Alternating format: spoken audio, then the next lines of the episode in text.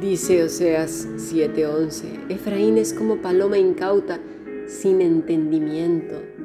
Llaman a Egipto, acuden a Asiria. Para paloma, fíjate que tiene una connotación muy extraña, muy, muy nuestra. Es yayin. ¿Sabes qué quiere decir? Vino. Banquete, bebedor, embriaguez, libación, mosto, intoxicación. Nos hemos dejado intoxicar. Pero dices, ¿cómo ha sido así? Porque todo comenzó hace más de seis mil años en el huerto del Edén. El ser humano fue intoxicado de su propio orgullo. Aquí entonces habrá aquel que diga, a lo mejor de manera honesta, ¿y ahora qué? ¿Cómo voy a conocer la verdad? Cristo lo dijo, y conoceréis la verdad, y la verdad os hará libre. ¿De qué verdad hablaba? ¿De cualquier verdad? ¿De la verdad que proviene de un ser humano finito que un día nació y morirá? ¿Que su moral está supeditada a lo que escucha y aprende? ¿A quiénes son sus amigos? ¿A eso? La verdad es Cristo. Él dijo, yo soy la verdad y la vida. Él es la verdad, no es cualquier verdad. Está mal dicho. Y la verdad te hará libre. ¿Cuál verdad? ¿Cuál verdad? Cristo es la verdad y la vida. La verdad y la vida. Nadie va a conocer al Padre si no es por medio de Él. Así que el que dice, ¿y ahora? ¿Y ahora qué voy a hacer? ¿Quién me va a decir la verdad? Pues ¿quién te va a decir la verdad? La escritura. Ve a Cristo. Conoce a Cristo. Ay no, qué, pereza. Bueno, pues ahí nos vemos. Te vas al infierno. Porque da la casualidad de que vas a empezar a seguir a hombres. Serás incauto como tantos. Mira, en el podcast anterior estamos viendo que los reformadores cayeron y mira que son ahora mismo vistos como ¡buah! los héroes, los, ¡buah! los grandes teólogos.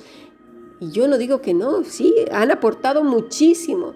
Pero su fallo tan grande demuestra precisamente que el ser humano es imperfecto.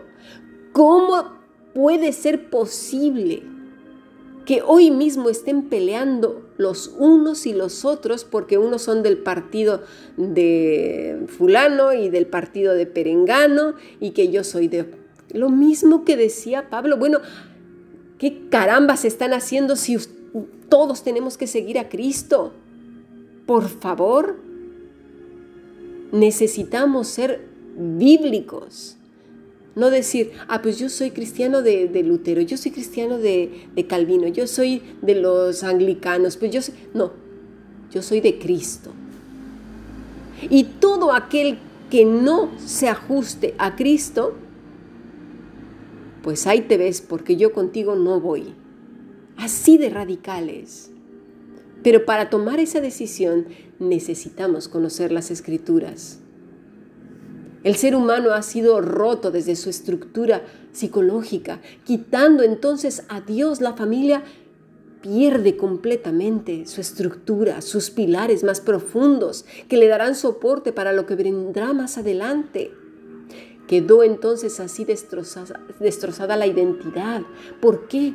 Porque por un lado vemos una mujer que toma un rol que no le corresponde. Su diseño quedó por los suelos. Pasamos así, por ejemplo, también a ver un hombre que pasó de ser un líder, el líder de su casa, y que además, quiera o no, a él se le pedirán cuentas de lo que ha hecho con su familia. Cuando el Señor dice que el hombre y la mujer serán hechos una sola carne, habla de una sola familia. Una familia. Eso es lo que está diciendo el Señor en Génesis una familia, un clan. Pero ahora este ser humano le llama familia a un perro, a un gato, conejo, ave, gallina, rana, puerco, o, bueno, y de ahí a lo que quieras. Todo es una familia.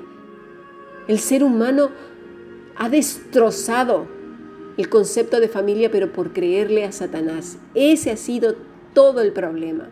Sigue escuchando a Satanás.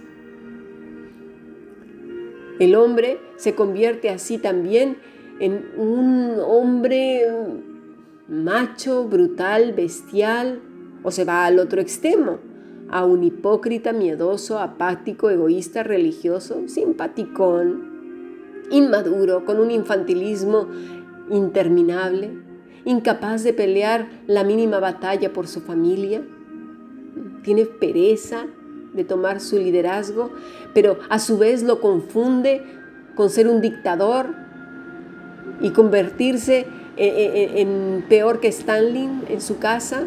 No sabe. ¿Y sabes por qué no sabe? Porque ha sido completamente rota su identidad delante de Dios. La mujer a su vez también pasa de ser esa costilla del hombre, esa ayuda idónea al lado de él, justo al lado. Ni por delante de él, ni por detrás de él, ni debajo de sus pies, ni por encima de él. Por un lado, una mujer maltratada, sumisa, minimizada, anulada, vista como un objeto en todos los sentidos, una vulgar cosa. Ya fíjate, desde antaño, desde los siglos, no sé, 16 hacia atrás, no, que 16, todavía en el siglo pasado. Aún fíjate en, en todos los cristianos renombrados, la mujer era símbolo de pecado, de maldad, visto como un demonio. Ya me gustaría que leyeran los escritos de estos reformadores, cómo se expresaban de la mujer. No entiendo con esas expresiones cómo llegaron a casarse. No lo entiendo. No entiendo tampoco, y, gracias a Dios de verdad que los libró, cómo teniendo un concepto tan sucio y tan terrible de la mujer, no cayeron en casarse hombres con hombres, porque hombres y las mujeres eran tan malas, digo, y ellos tan buenos, pues imagínate tú. Menos mal que Dios los libró. ¿Te fijas cómo vamos adoptando ideas, ideas y conceptos y conceptos de otros y los abrazamos y ahora los vemos como héroes en lugar de buscar la verdad que es Cristo, la cual nos vuelve, nos hace libres? Y es así que la mujer aplastada, martirizada, se convierte en el occidente una vulgar mujer que va por las calles enseñándolo todo. No le importa, se vuelve sensual, sexual. Quiere que en su cama pase cuantos hombres sea necesario, quiera y pueda, creyéndose librar de ellos ¿Qué no se da cuenta que vuelve a satisfacerlos? El hombre lo tiene fácil, la ella no tiene responsabilidad alguna. ¿Te fijas? Harta de ser maltratada, busca su independencia a toda costa sin importar su propia dignidad, sin saber que vuelve a caer justo al principio, con las connotaciones de que ahora es violenta, es masculina, desamorada, su instinto maternal es opacado por un deseo alocado, frenético de parecer un hombre.